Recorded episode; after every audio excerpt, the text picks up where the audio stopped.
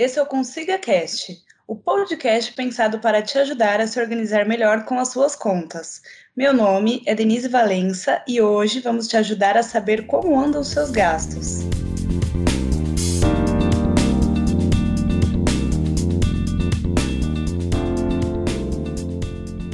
Hoje teremos a participação do especialista em finanças pessoais, Leandro Loyola. Ele trabalha na sã consciência financeira e ajuda as pessoas a ficarem de bem com o seu dinheiro.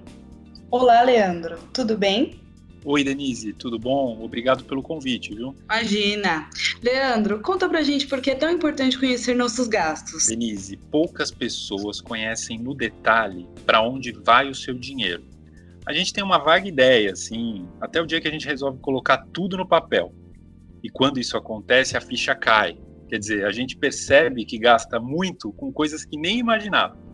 E às vezes com coisas que a gente nem valorizava tanto. Verdade. Mas qual a sugestão para conseguir separar o que vale a pena cortar e o que vale a pena manter no nosso orçamento? Olha, eu recomendo uma classificação das contas. Isso ajuda muito, viu? É como um carimbo que a gente vai dar para cada conta, separando entre três categorias: gastos essenciais, supérfluos e desperdícios. Se você olhar tudo que você gastou no mês passado, por exemplo, você vai encontrar todo tipo de conta. O aluguel, a escola, o mercado, a gente tem muita conta. Se você quiser encontrar os essenciais, é só procurar por aquelas contas que é, a gente é obrigado a pagar, como por exemplo água e luz. Porque se a gente não pagar, eles cortam, né? Já os supérfluos são contas que não são indispensáveis, mas que por um ou outro motivo a gente acaba consumindo. Geralmente são contas que nos trazem satisfação, então não dá para dizer que é um desperdício completo, né? Interessante. Então você recomenda focar nos gastos apenas nos essenciais? Não, não. É, a vida fica muito chata se a gente vive só para pagar conta, né? Então, é, a gente tem que tentar encontrar um espaço no nosso orçamento também para o que nos dá satisfação.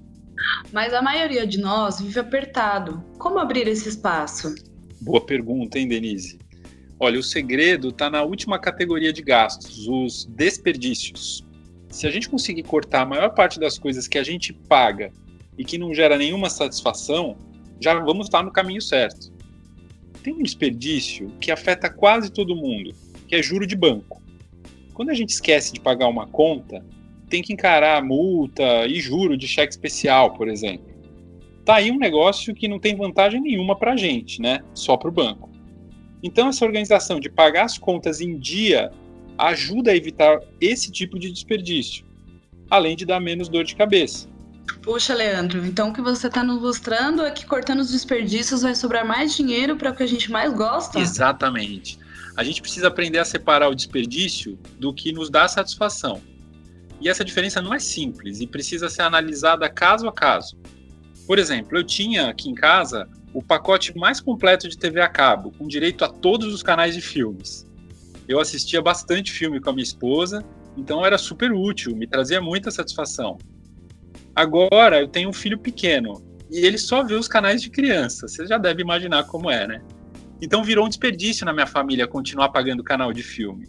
Por isso eu reduzi o pacote e estou economizando um bom dinheiro. Podemos dizer então, Leandro, que essa classificação varia de pessoa para pessoa, de família para família? Isso, isso mesmo, Denise. Cada gasto tem que ser considerado no contexto do orçamento da família. Pensa, por exemplo, sobre a decisão de comprar ou não comprar um par de sapatos novo. A gente sabe que essa compra não é essencial, né? Não dá para dizer que é igual um aluguel, uma conta de água ou de luz. Mas dá para dizer se é uma satisfação ou se é um desperdício? Depende, né?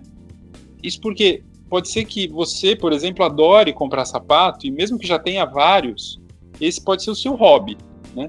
Mas se o sapato novo não é uma coisa tão importante na sua vida e vai ficar guardado lá na sapateira sem uso, então a gente considera esse, essa compra desse novo par de sapatos como um desperdício. Agora vamos ouvir o que o pessoal tem a nos perguntar. A pergunta é do João. Olá, meu nome é João. A gente sempre fala lá em casa sobre os desperdícios de comida. Isso é comum? Obrigado pela pergunta, João. Olha, é muito comum a gente deixar estragar e jogar fora comida no Brasil, né? A gente é, é comum isso acontecer. Tem até um estudo que mostra que 20% de tudo que a gente consome nos lares brasileiros é desperdiçado. Então a gente tem muito que aprender em relação a isso e a gente pode começar tendo cuidado com a quantidade de alimentos que a gente compra. Tem uma série de outros exemplos de desperdício, como vazamento de água, comprar alguma coisa que raramente é usada. Um negócio que o pessoal gosta bastante de falar, que é pagar academia sem frequentar, né? Você conhece alguém que faz assim? A gente falar a respeito disso, né? Você comentou que você fala muito sobre isso na sua casa, já é um excelente começo. Então, eu já considero que você está de parabéns.